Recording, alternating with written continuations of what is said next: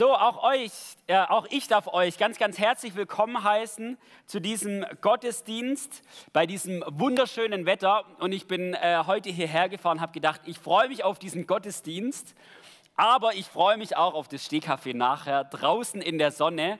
Ähm, einfach wieder Gemeinschaft zu haben, miteinander zu sprechen. Und deswegen bin ich auch unheimlich dankbar für das Stehkaffee-Team, das uns jedes Mal wieder neu Kaffee macht und äh, Bretle richtet. Deswegen ganz herzlichen Applaus auch für unser Stehkaffee-Team. Echt klasse. Könnte ich noch ein bisschen Saallicht haben, das wäre super. Und dann darf ich noch ganz herzlich all diejenigen begrüßen, die im Livestream dabei sind und die die Predigt nachhören. Klasse, dass ihr euch die Zeit dafür nehmt. Wir gehen heute weiter, wie du es schon angekündigt hast, in der Predigtreihe Fragen an den Glauben und es ist unsere Abschlusspredigt, also die letzte. Und nein, ich wiederhole nicht alles, was wir die letzten äh, fünfmal gehört haben. Die sind alle online und die könnt ihr auch alle gerne nachhören. Aber mal eine Frage in die Runde. Bekommen wir die fünf Predigten, die wir darüber gehalten haben, zusammen? Ihr dürft reinrufen. lässt Gott das Leid zu, genau? Oder warum lässt Gott Leid zu? Glaube als Korsett. Ihr müsst nicht genau den Namen wissen, nur worum es ging, das reicht auch schon. Schwierig, gell? Also wir hatten noch diese Themen. Existiert Gott überhaupt? Also das war die Anfangspredigt, wo Günther gesagt hat, oh, gibt es diesen Gott eigentlich? Gibt es da gute Argumente dafür? Dann ist die Bibel glaubwürdig. Wir zitieren dauernd aus der Bibel. Warum glauben wir denn der Bibel überhaupt? Wir hatten das Thema, warum lässt Gott Leid zu? Das hat man.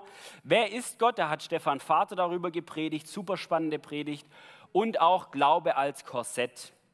Und wir, wir haben diese, diese Predigten weiterhin online. Wenn wir da Fragen dazu haben, dann selber, dann schaut man sie an. Oder wenn auch andere Fragen haben zu diesen Themen, dann schickt einfach den Link weiter, natürlich mit einem herzlichen Gruß. Und ähm, genau dafür sind auch diese Predigten gedacht.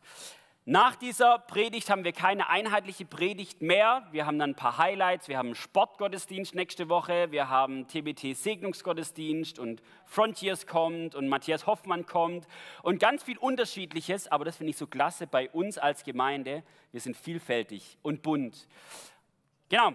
Aber ich steige heute in diese Frage ein oder in dieses Thema ein, christlicher Glaube Absolutheitsanspruch, also der Absolutheitsanspruch des christlichen Glaubens. Wie können wir als Christen sagen, dass unser Glaube der richtige ist?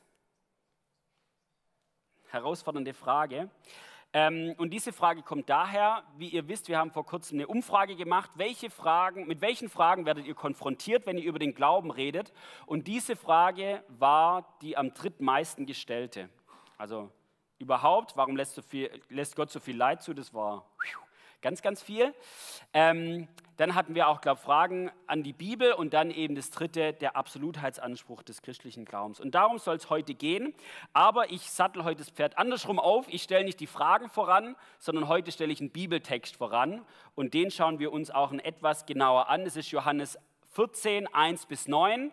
Wir lesen ihn im Gesamten. Ich lege ihn ein Stück aus also kurz, weil es sind viele Verse und dann gehen wir auf die Fragen ein. Und wir starten mit dem Kontext des Briefes oder der, der, der Stelle Johannes 14, 1 bis 9. Es ist die Situation, da habe ich vor kurzem schon drüber geredet, Jesus ist mit seinen Jüngern im Obersaal. Da fängt es an, Johannes 13.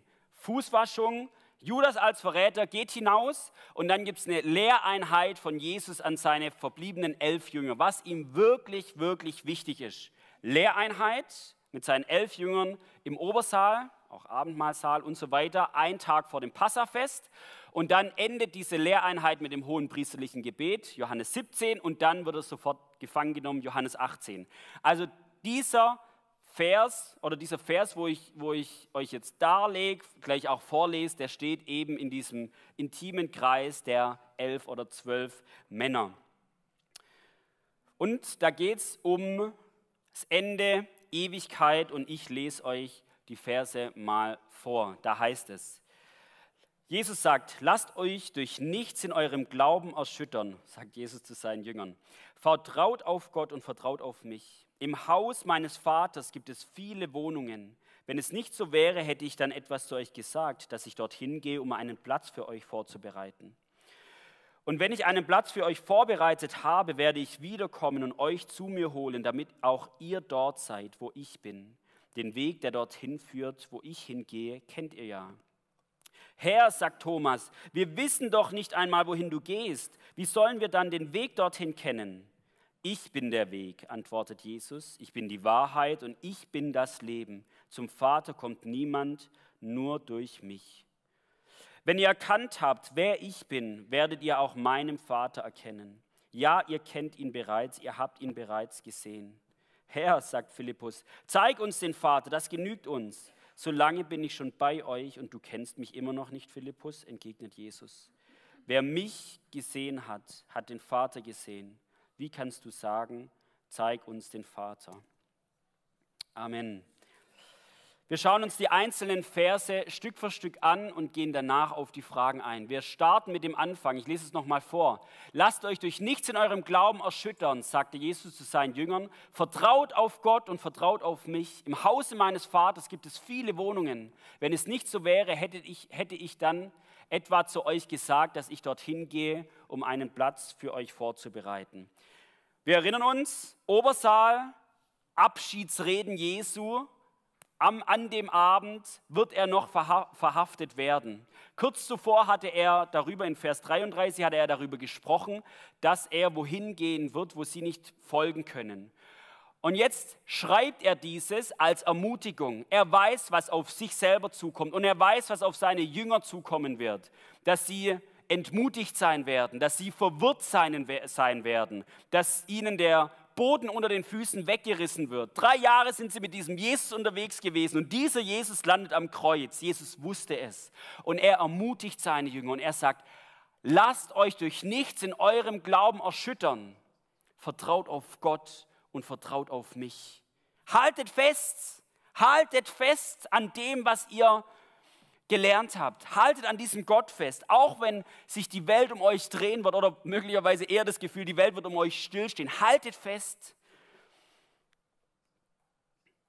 Und er sagt es an einer Stelle, er sagt es nicht aus einer Position heraus wie ein Jesus Superman, der noch nie Leid gesehen hat und der noch nie selber erschüttert wurde, sondern er sagt es als ein Jesus, der selbst zutiefst irritiert und, und war, wurde und Angst hatte. Das lesen wir an der Stelle. Einige Verse vorher heißt es, das ist Johannes 13, 27, nicht 14, da, nee, 12, 27, da heißt es, mein Herz ist jetzt voll Angst und Unruhe. Soll ich sagen, Vater, rette mich vor dem, was auf mich zukommt? Nein, denn jetzt ist die Zeit da. Jetzt geschieht das, wofür ich gekommen bin. Johannes 12, 27, da kommen Philippus und Andreas auf ihn zu und fragen ihn über sein Ende. Und was sagt Jesus?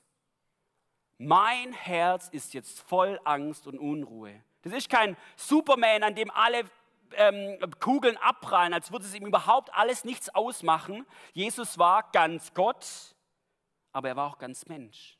Und er hatte Angst. Und er war ver, verwirrt möglicherweise ein Stück weit und war unruhig. Und deswegen wusste er auch zutiefst, wie sich die, die, die Jünger fühlen würden. Und aus dieser Erfahrung, was er, was er selber durchgemacht hat, geht er zu seinen Jüngern und sagt, hey Männer, Brüder, haltet fest glaubt, vertraut.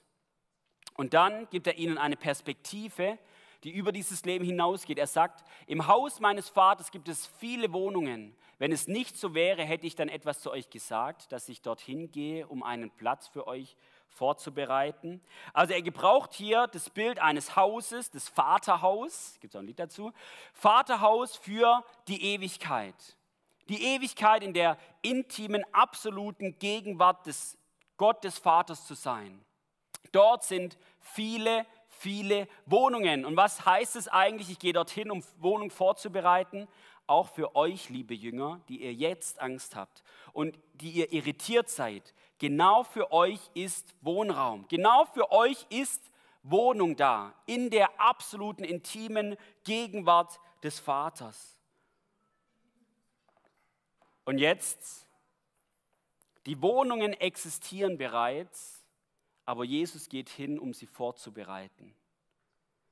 Was bedeutet vorbereiten? Es bedeutet nicht Kissen ausschütteln und Vase ins Eck stellen. Auch wenn ich das Bild eigentlich, ich habe mir das hingeschrieben und habe gedacht, auch eigentlich gefällt mir das Bild, wie wenn Jesus als guter Gastgeber sich freut, wenn seine Brüder und seine Freunde in den Himmel kommen, zu ihm kommen und er das Vaterhaus vorbereitet. Das ist aber da nicht gemeint, aber trotzdem fand ich das Bild schön. Ähm, vorbereiten hat nicht mit Kissen ausschütteln zu tun, sondern vielmehr mit Dornenkrone, mit Nägel, mit Kreuz, wo Jesus für die Schuld und Scham dieser Welt am Kreuz gestorben ist. Die Wohnungen e-, existieren bereits, aber der Weg dorthin ist noch nicht bereitet. Sie sind noch nicht vorbereitet. Und Jesus sagt, ich gehe hin, um diese Wohnungen vorzubereiten. Und dann heißt es weiter, und wenn ich einen Platz für euch vorbereitet habe, werde ich wiederkommen und euch zu mir holen, damit auch ihr dort seid, wo ich bin. Ich glaube an der Stelle, ich werde wiederkommen, also dieses, wenn ich Platz vorbereitet habe, habe ich gerade schon im Vorsatz ähm, erläutert, werde ich wiederkommen, kann man zweierlei auslegen. Das eine ist, wir glauben daran, dass Jesus eines Tages sichtbar wiederkommen wird zur Vollendung dieser Welt, auch zum Gericht und auch zum Heil. Das glauben wir. Und es steht auch, ist gut belegt in der Bibel, beispielsweise Apostelgeschichte 1,11, da heißt es, da sind, ist die Uffahrt, heißt äh, Himmelfahrt. Wir waren jetzt in der Schweiz bei einem Camp äh, an Pfingsten, da heißt es Uffahrt. Ähm, fand ich äh, nett. Ähm, also die, die Jünger stehen da und schauen Jesus hinterher, wie er enthoben wird. Und dann kommen Männer oder zwei Engel stehen da und heißt es, ihr Männer von Galiläa, sagten sie, warum, seht ihr, warum steht ihr hier und starrt zum Himmel hinauf? Dieser Jesus, der aus eurer Mitte in den Himmel genommen worden ist, wird wiederkommen und zwar auf dieselbe Weise, wie ihr ihn habt gehen sehen. Und auch an einer anderen Stelle, Hebräer 9, 27 bis 28, Sterben müssen alle Menschen, aber sie sterben nur einmal und daraus folgt das Gericht. Genauso wird, wurde auch Jesus nur einmal die, als Opfer dargebracht, als Opfer, das die Sünden der ganzen Menschheit auf sich nahm. Wenn er wiederkommt, kommt er nicht mehr wegen der Sünde, sondern um de, deren Rettung zu bringen, die auf ihn warten. Also hier haben wir es. Wiederkommen, sichtbar, wie er auch enthoben wurde. Wir haben es vom Gericht und wir haben es vom Heil. Also diese Vollendung. Und das glauben wir zu, als Christen zutiefst. Also diese Worte Jesu, wo er zu seinen Jüngern sagt, ich bereite euch Wohnungen und eines Tages werde ich wiederkommen und werde euch zu mir holen. In dieses Vaterhaus. Ich werde euch wieder, wieder zu mir nehmen. Ihr werdet dort sein, wo ich bin, in der absoluten Gegenwart des Vaters. Ihr werdet zu mir kommen.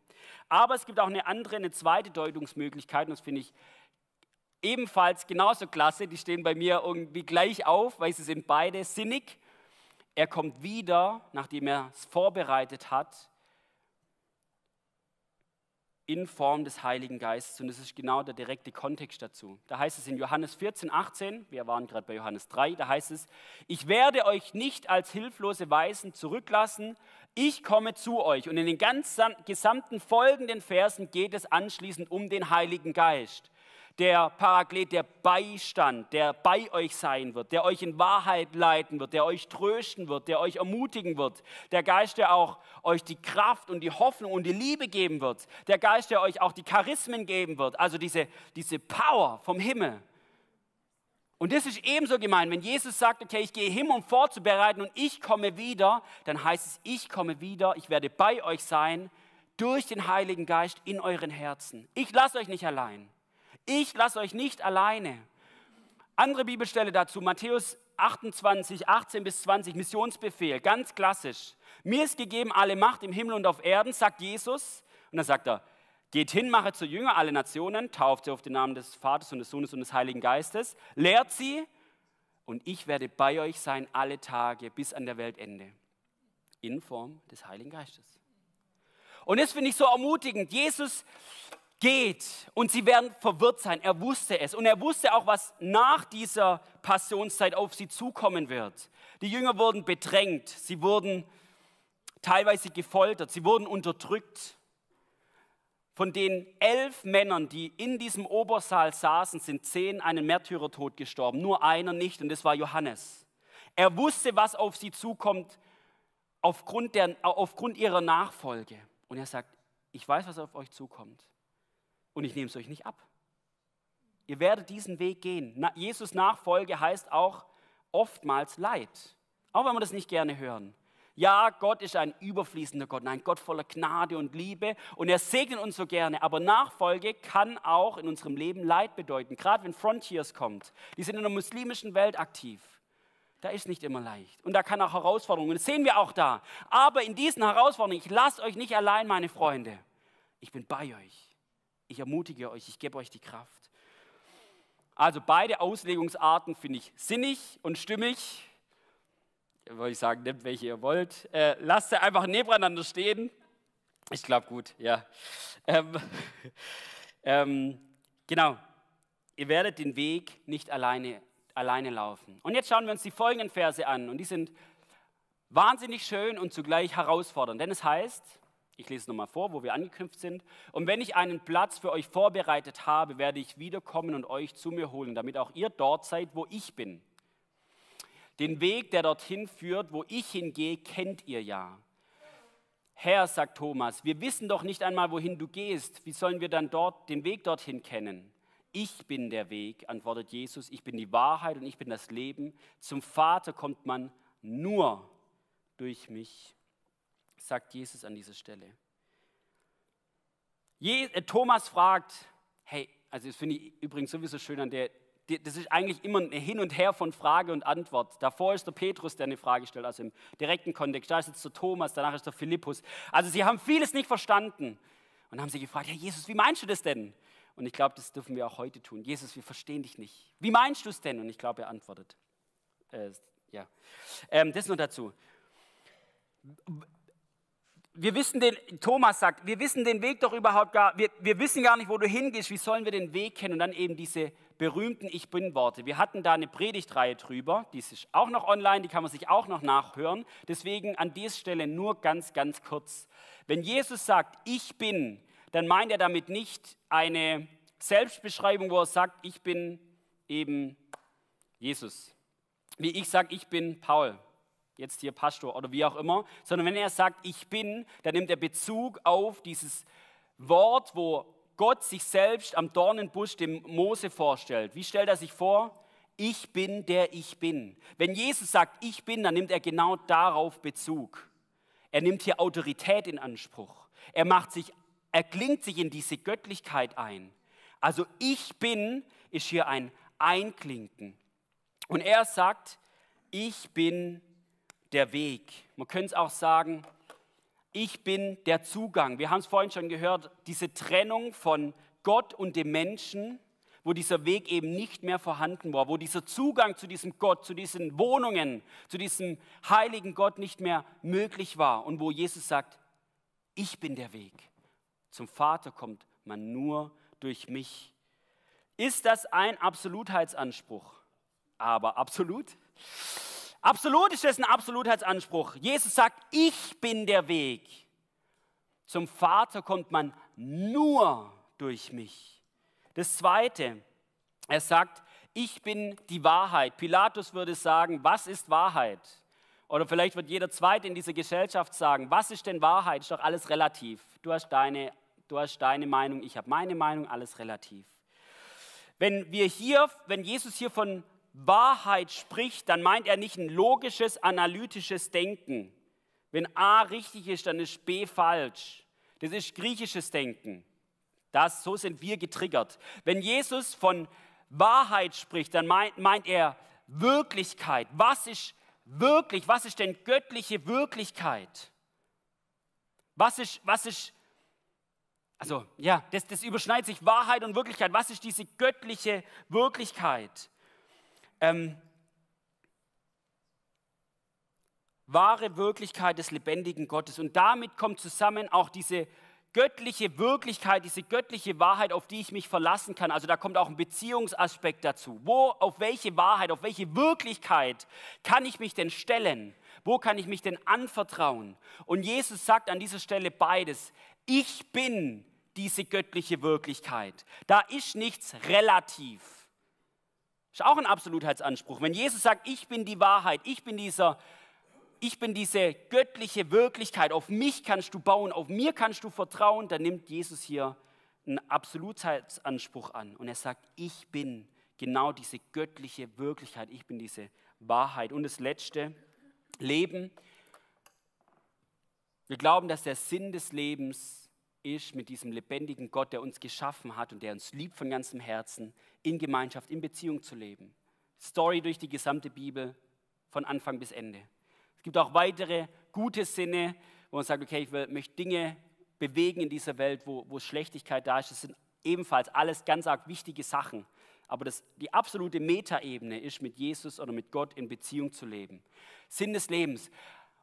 Aber er spricht auch hier von diesem Leben, was über dieses Leben hinausgeht, das ewige Leben, das Leben in dieser, in dieser Ewigkeit mit ihm. Und Jesus sagt, ich bin dieses Leben, ich bin der Einzige, der im, im Hier und Jetzt dieses Leben mit Gott ermöglichen kann. Ich bin dieser Einzige, der auch in Ewigkeit das mit dir ermöglichen kann.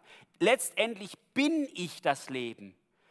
Nirgends wirst du wahrhafte Erfrischung und wahrhaften Sinn und wahrhafte Erfüllung finden, außer nur bei mir. Überall wirst du ein Stück weit wieder neu durstig werden. Frau im Jakobsbrunnen, Johannes 4, ist genau die Argumentation Jesu. Also, diese drei in, in Kurzform. Und dann geht er weiter. Ähm, da heißt es, Herr, sagt Philippus, wieder eine Frage, zeig uns den Vater, das genügt uns. Und Jesus, ich denke mir, kann mir vorstellen, dass er auch vielleicht ein bisschen so in sich zusammengesagt hat, vielleicht ein bisschen frustriert. Nur meine Vorstellung, vielleicht auch nicht. So lange bin ich schon bei euch und du kennst mich immer noch nicht, Philippus, entgegnet Jesus. Wer mich gesehen hat, hat den Vater gesehen. Wie kannst du das sagen? Zeig uns den Vater. Also wir haben dieses Werk am Kreuz, wo Jesus den Weg frei gemacht hat, aber auch ein unheimlich großer Auftrag Jesu war, das Herz des Vaters zu offenbaren. Wenn wir wissen wollen, wie Gott ist, wie Gott der Vater ist, dann müssen wir uns Jesus anschauen. Nämlich er sagt, wer mich gesehen hat, der hat den Vater gesehen. Und deswegen ist nicht nur das Kreuz so elementar, sondern die ganzen Evangelien zu studieren, wie Jesus ist, ist so wichtig. Weil wir darin sehen, wie Gott der Vater ist. In all den Facetten. Und jetzt, Schnelldurchlauf durch die ganzen Dinge, jetzt kommen wir zu unseren Fragen. Die erste Runde der Fragen lautete, sind Buddha, Mohammed und dein Gott nicht der gleiche? Glauben wir letztendlich nicht alle an den gleichen Gott? Was ist mit den anderen Religionen? Oder ist doch alles der gleiche Gott? Beziehungsweise habt ihr, warum habt ihr so einen Absolutheitsanspruch? Und an der Stelle, ich schätze mal, die Personen meinen die fünf Weltreligionen, ähm, also das Judentum, die, der Islam, Hinduismus, Buddhismus und dann eben das Christentum, wir sind die fünften oder die ersten. Ähm, Entschuldigung, das war blöd. Ähm, ähm, genau, also wahrscheinlich wird, wird, das, da, wird das, damit gemeint. Ähm, und jetzt war mein Gedanke, als ich die Fragen gelesen habe, mir mal aus diesem Text, Johannes 14, 1 bis 9, die Glaubensaussagen anzuschauen, die Jesus hier tätigt.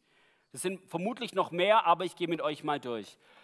Er spricht von einem persönlichen Gott, zu dem wir gehen können. Also monotheistische Weltanschauung, es ist ein Gott. Es ist ein Gott und es ist ein persönlicher Gott. Nicht etwas, was irgendwo schwebt oder wo die ganze Welt auch Gott ist, sondern es spricht von einem persönlichen Gott, Weltanschauung, in diesem Vers drin. Dann heißt es, dieser Gott ist zugleich Vater, Sohn und Heiliger Geist. Natürlich nur, wenn man das Wiederkommen Jesu auch in Form vom Heiligen Geist sieht, aber es ist auch in diesem Vers drin. Ein Gott gleich drei Gott, das ist dieser Trinitätsgedanke. In diesen Versen wir, lesen wir von einem Leben nach dem Tod im Vaterhaus. Wir lesen davon, dass Jesus Gott den Vater offenbart hat. Wir lesen, dass nur Jesus der Zugang zum ewigen Leben ist. Wir lesen auch von einem Weltgericht am Ende der Zeit, eben bei der anderen Auslegungsart. Das sind sechs Pfeiler, unseres christlichen Glaubens. Und jetzt die Frage, wenn wir dem andere Religionen entgegenhalten, entgegen, gegenüberstellen, genau das ist das gute Wort, gegenüberstellen, dann die Frage, kann es denn wirklich sein, dass alle diese Religionen zum selben Gott führen? Und deswegen schauen wir uns ein Stück weit zwei, drei Religionen mal ein bisschen an. Und es ist mir an der Stelle wichtig, es ist nicht abwertend, sondern rein beschreibend und auch wertschätzend. Islam. Was ist das Glaubensbekenntnis des Islams? Das ist die Shada. Shada. Ähm, da spricht der Islam davon, es muss jeder Muslim oder werdende Muslim bekennen, um wirklich Moslem zu werden. Er spricht, es gibt keinen Gott außer Allah. Übrigens auch ein Absolutheitsanspruch. Und sie sprechen von ihrem Mohammed als den letztendgültigen, Gesandten. Sure 3,19. Sure sind die Kapitel in der, in, im, im Koran, da heißt es, gewiss die Religion ist bei Allah der Islam. Doch diejenigen, denen die Schrift gegeben wurde, wurde erst uneinig, nachdem das Wissen zu ihnen gekommen war, außer Missgunst untereinander. Doch wer Allahs Zeichen verleugnet, so ist Allah schnell im Abrechnen. Einzige gültige Religion ist der Islam. Absolutheitsanspruch auch an dieser Stelle von der Schrift, wo es hier genannt wird, die, der, der ähm, Islam hat auch die ersten fünf Bücher Mose, die Tora haben sie auch. Sie haben auch die Psalmen Davids, sie haben auch eine Form von Evangelium, wo es um Jesus geht, das Barnabas-Evangelium. Sie sagen aber, die Tora ist von Christen und ähm, Juden verfälscht worden, genauso wie die Psalmen. Wenn es um eine Schrift geht, dann geht es hier um die allgültige, ähm, ähm, letztendlich letztendlich gültige Offenbarung Gottes, Allahs, und das ist eben der Koran, durch Mohammed.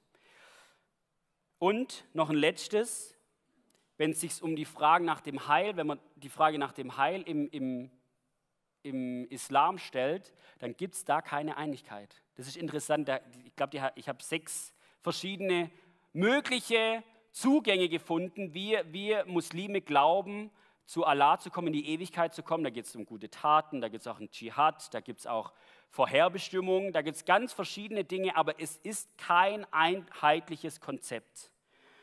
Jetzt gehen wir weiter zum Hinduismus. Das fand ich auch super spannend. Da heißt, also das habe ich, das ist keine hinduistische Schrift, das habe ich in der Auslegung ähm, gelesen, da heißt es, der Hinduismus kennt keinen historischen Religionsstifter, kein einheitliches Glaubensbekenntnis, keine einheitliche Lehre zur Errettung und keine zentrale Autorität.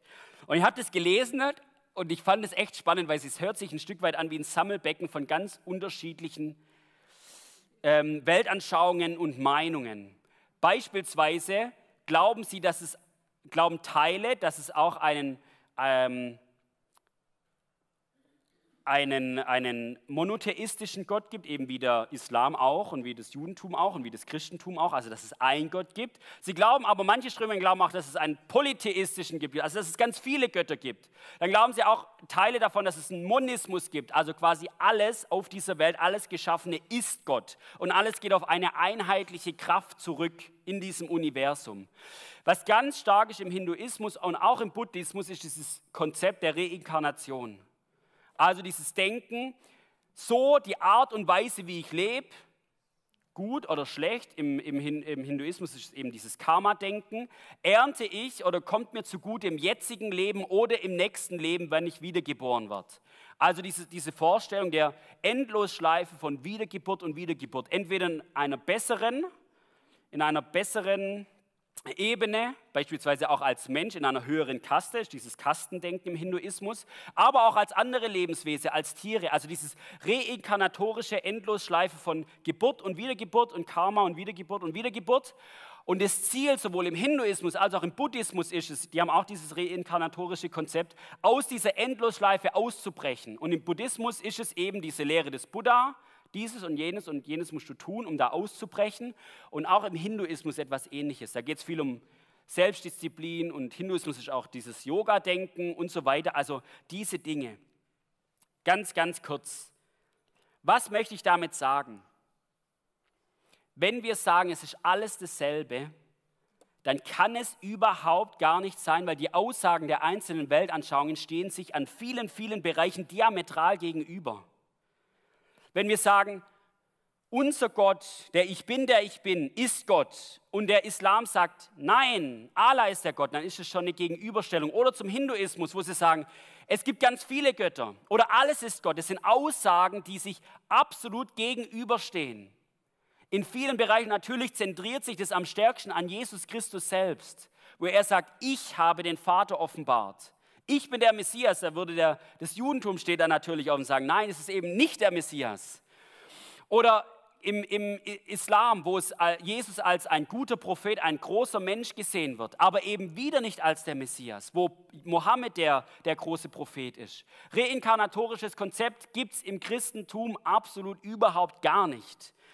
Und das ist mir so wichtig, weil mir kommt es auch immer wieder vor, das hört sich so tolerant an und das hört sich so nett an, jeder nach seiner Fasson, es ist doch, ist doch alles dasselbe Gott. Faktisch ist es nicht möglich. Und jetzt gehen wir weiter zu den nächsten Fragen. Da heißt es, warum hat das Christentum einen Anspruch darauf, der einzige Weg zu sein? Wo ist da die Toleranz? Warum soll genau diese Religion die richtige sein? Ist es nicht ziemlich ignorant zu sagen, alle anderen liegen falsch, nur wir wissen wie es? Nur wir wissen es. Ist doch äh, dasselbe wie vorhin, aber eben der zweite Teil. Warum habt ihr so einen Absolutheitsanspruch? Das erste ist darin, und ich habe es vorhin schon anklingen lassen, jede einzelne dieser Weltanschauungen hat letztendlich einen Absolutheitsanspruch.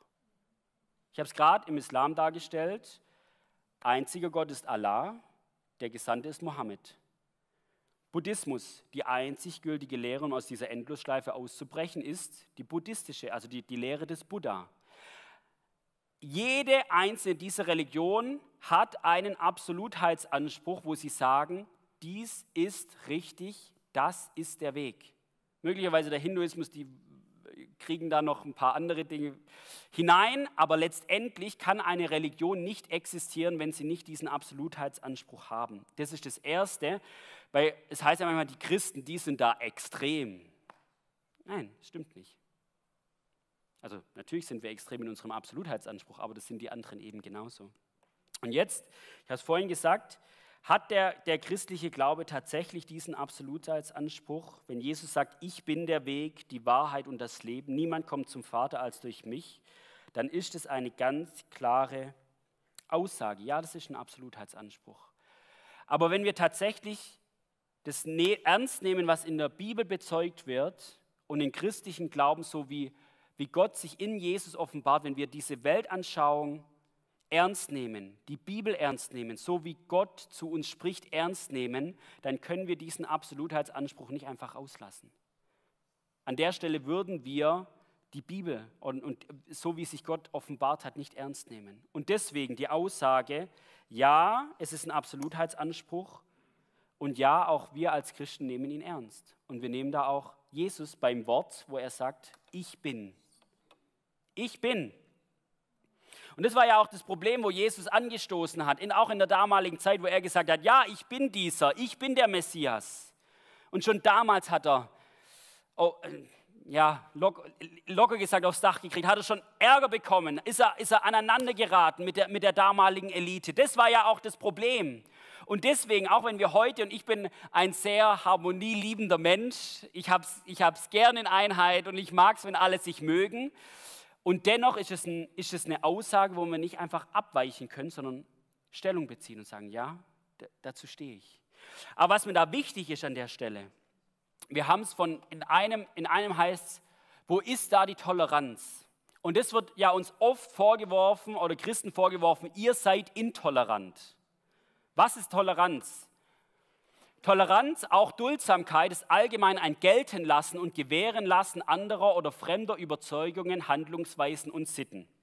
Also ein Geltenlassen und auch ein Gewährenlassen. Uns Christen ist allein aufgrund des nächsten Liebegebot Toleranz in die Wiege gelegt, aber genau in diesem, in diesem Maß, wo du sagst, natürlich in dem Bereich, wo es nicht über unser Menschenbild hinausgeht. Wir sind dazu berufen, zuzuhören, stehen zu lassen, Menschen radikal zu lieben, auch wenn sie eine andere Meinung vertreten als wir. Religionsfreiheit ist ein unheimlich hohes Gut bei uns in Deutschland. Es ist richtig so, dass Menschen nicht unterdrückt werden aufgrund ihres Glaubens. Wir sind auch dazu berufen, da eben auf diese Weise tolerant zu sein, zuzuhören, zu lieben, mit Menschen Gemeinschaft zu haben, vielleicht sie zum Essen einzuladen und so weiter. Aber was Toleranz nicht ist, ist zu sagen, du hast recht und ich habe recht. Und jetzt gehen wir alle Kaffee trinken. Das ist eine falsch verstandene Toleranz. Das meint das Wort auch überhaupt gar nicht. Radikal lieben, zuhören, mit Menschen Gemeinschaft haben, es ist so unheimlich wichtig. Aber in all dem den eigenen Standpunkt wahren. Und genauso hat es Jesus auch gemacht. Genauso hat es Jesus auch gemacht. Und da dürfen wir uns auch nicht ins Eck stellen lassen. Und was heißt, wir dürfen uns nicht ins Eck stellen lassen? Wir, ja, ja, wir müssen das nicht für uns selber nehmen, wo, ich da, wo man dann selber das Empfinden hat, oh, ich bin so ein intoleranter Mensch in dieser offenen und äh, aufgeklärten Gesellschaft. Und dann sagen, nein, ich habe meine Meinung und zugleich gehe ich offensiv auf Menschen zu und ich liebe sie, so wie Jesus sie geliebt hat. Auf jeden Fall ist das da das Ziel. Okay, ein letztes, was mir ebenfalls begegnet ist, da heißt es, das Christentum ist doch nicht die einzige Religion. Ich suche auch in anderen Religionen das Gute heraus. Zweierlei sind da drin. Das eine ist die Absage an einen absoluten Wahrheitsanspruch, das ist ein relatives Denken. Alles ist relativ, die absolute Wahrheit gibt es nicht, auch wenn es die einzelnen Religionen von sich behaupten. Gesellschaftlich Normalität, relativistisches Denken. Und das Zweite,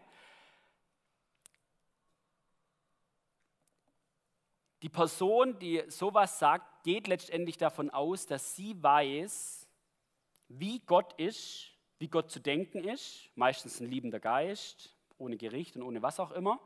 Ähm, und ich habe es herausgefunden und ich suche mir jetzt aus den anderen Religionen das heraus, was zu meinem Glauben und zu meiner Gottesvorstellung passt. Und da gibt es eine ganz bekannte Parabel, die hätten wir auch schon in, der ersten Frage stellen können. Das ist die, das Bild von ähm, drei Blinde gehen in den Urwald und treffen einen Elefanten. Und der eine sagt, der Elefant ist wie eine Schlange, biegsam. Und der andere sagt, nein, der Elefant ist wie ein Baumstamm, er ist stabil. Er ist am Bein. Und der andere sagt, nein, ein, ein Elefant ist wie, keine Ahnung, die Rinde oder so. Eine Fläche ist am Bauch. Alle sind am Elefant, aber sie spüren unterschiedliche Dinge von diesem, von diesem Elefanten. Genau dieses Argument wird manchmal im, in, bei der ersten Frage gesagt. Die Weltreligionen haben eben unterschiedliche Offenbarungen davon. Aber an dieser Stelle ist, wenn ich sage, ihr alle, du bist als Blinder am Rüssel und du bist am Bauch und du bist am Bein, aber ich suche mir das Wahrhafte aus allen Religionen raus, dann bin ich der Sehende unter den Blinden. Und ich weiß, wie der Elefant aussieht. Nämlich der hat einen Rüssel, ein Bein und einen Bauch. Und das ist eine ziemlich steile Aussage. Aber eigentlich steckt sie genau da drin.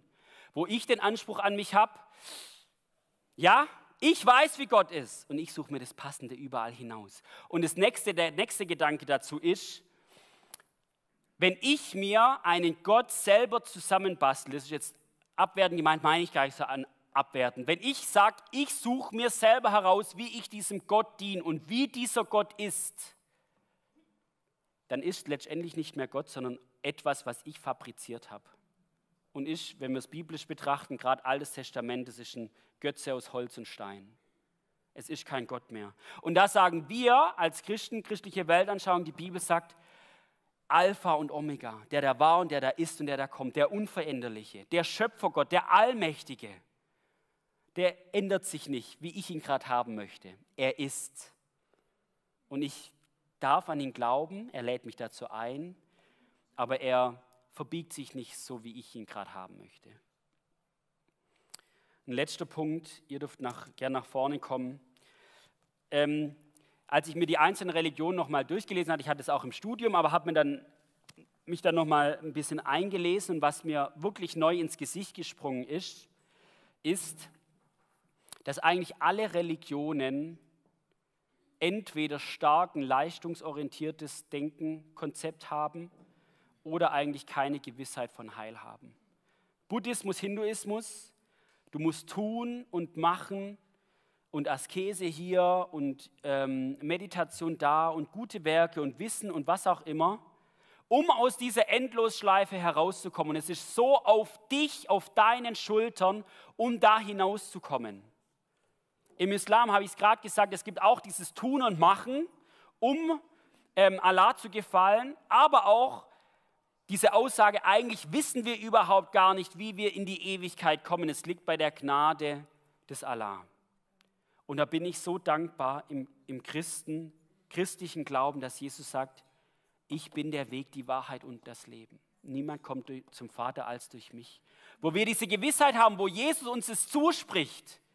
Glaub an mich und du wirst in Ewigkeit in diesem Vaterhaus sein. Und es geht nicht um Leistungsdenken, wo man auch manchmal denkt, Nachfolge hat so viel mit Leistung zu tun. Nein, die, die Gnade und die Liebe Gottes ist bedingungslos. Wir dürfen es annehmen. Das heißt nicht, dass ich danach in der Hängematte bin. Natürlich heißt, heißt auch Nachfolge, Jesus nachfolgen.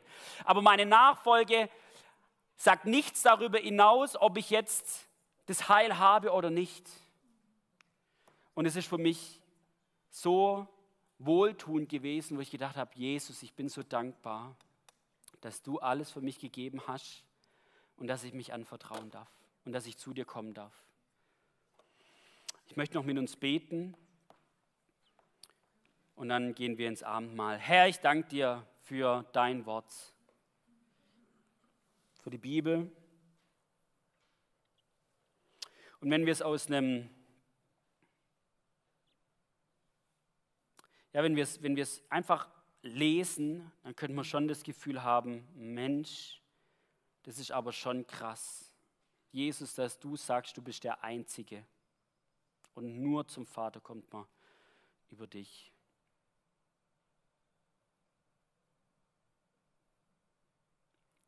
Aber ich danke dir, dass du eben genau diesen Schritt gegangen bist. Du als der Messias, der der Sohn Gottes, dass du gekommen bist, um Freiheit zu schenken, um Leben zu schenken, Wahrheit und Weg. Herr, und dass es so eine fröhliche, freudeschenkende Botschaft ist. Keine beengende, keine einengende, sondern eine befreiende Botschaft, Herr. Und so bete ich, dass du uns allen, die wir hier sitzen, dass wir da nicht das Gefühl haben von Intoleranz und nicht das Gefühl haben von, eigentlich muss ich meinen Glauben verstecken, weil ich gesellschaftlich als engstirnig gesehen werde, sondern dass wir voller Freude und voller Hoffnung diesen Jesus nach außen tragen. Weil wir eben daran glauben, dass du dieser Weg bist, Herr. Und ich bete, dass du uns da jegliches schlechte Gewissen nimmst. Und zugleich bete ich, dass du uns auch die Angst nimmst vom andersdenkenden Menschen. Seien es eben Muslime, wo wir viele bei uns haben, wo, sei es Buddhisten, Hinduisten, sei es auch Atheisten, die auch so, so laut manchmal sein können, wo es eigentlich auch ein Glaubenskonzept ist. Herr, ich bete, dass du uns ein Herz schenkst, diese Menschen, egal wen, radikal zu lieben ob sie eine andere Weltanschauung haben wie wir oder nicht. So hast du es uns vorgelebt, Jesus. Und so wollen wir dir auch als deine Jünger nachfolgen, radikal lieben. Und ich bete, dass du uns da auch ein, ein offenes Ohr schenkst, dass wir versuchen, den anderen Menschen zu verstehen. Dass wir nicht, ach, einen Monolog halten, wie alles richtig zu verstehen sei, sondern dass wir im Zuhören wertschätzen, im Nachfragen wertschätzen, aber in all dem auch unseren eigenen Stand behalten dürfen und dich bezeugen dürfen, Herr. Und ich danke dir, dass du dieser Gott bist, der alles für uns bewirkt hat, der für uns ans Kreuz gegangen ist und dass wir eben nicht in einem Leistungsglauben leben. Du hast es vollbracht. Und wir dürfen im Glauben annehmen, und zugleich haben wir Heils, Heilsgewissheit durch dich, Jesus. Und auch das dürfen wir im Glauben annehmen. Herr, und es ist so wohltuend und es ist so befreiend. Dir allein sei Lob, Preis und Ehre, Jesus. Amen.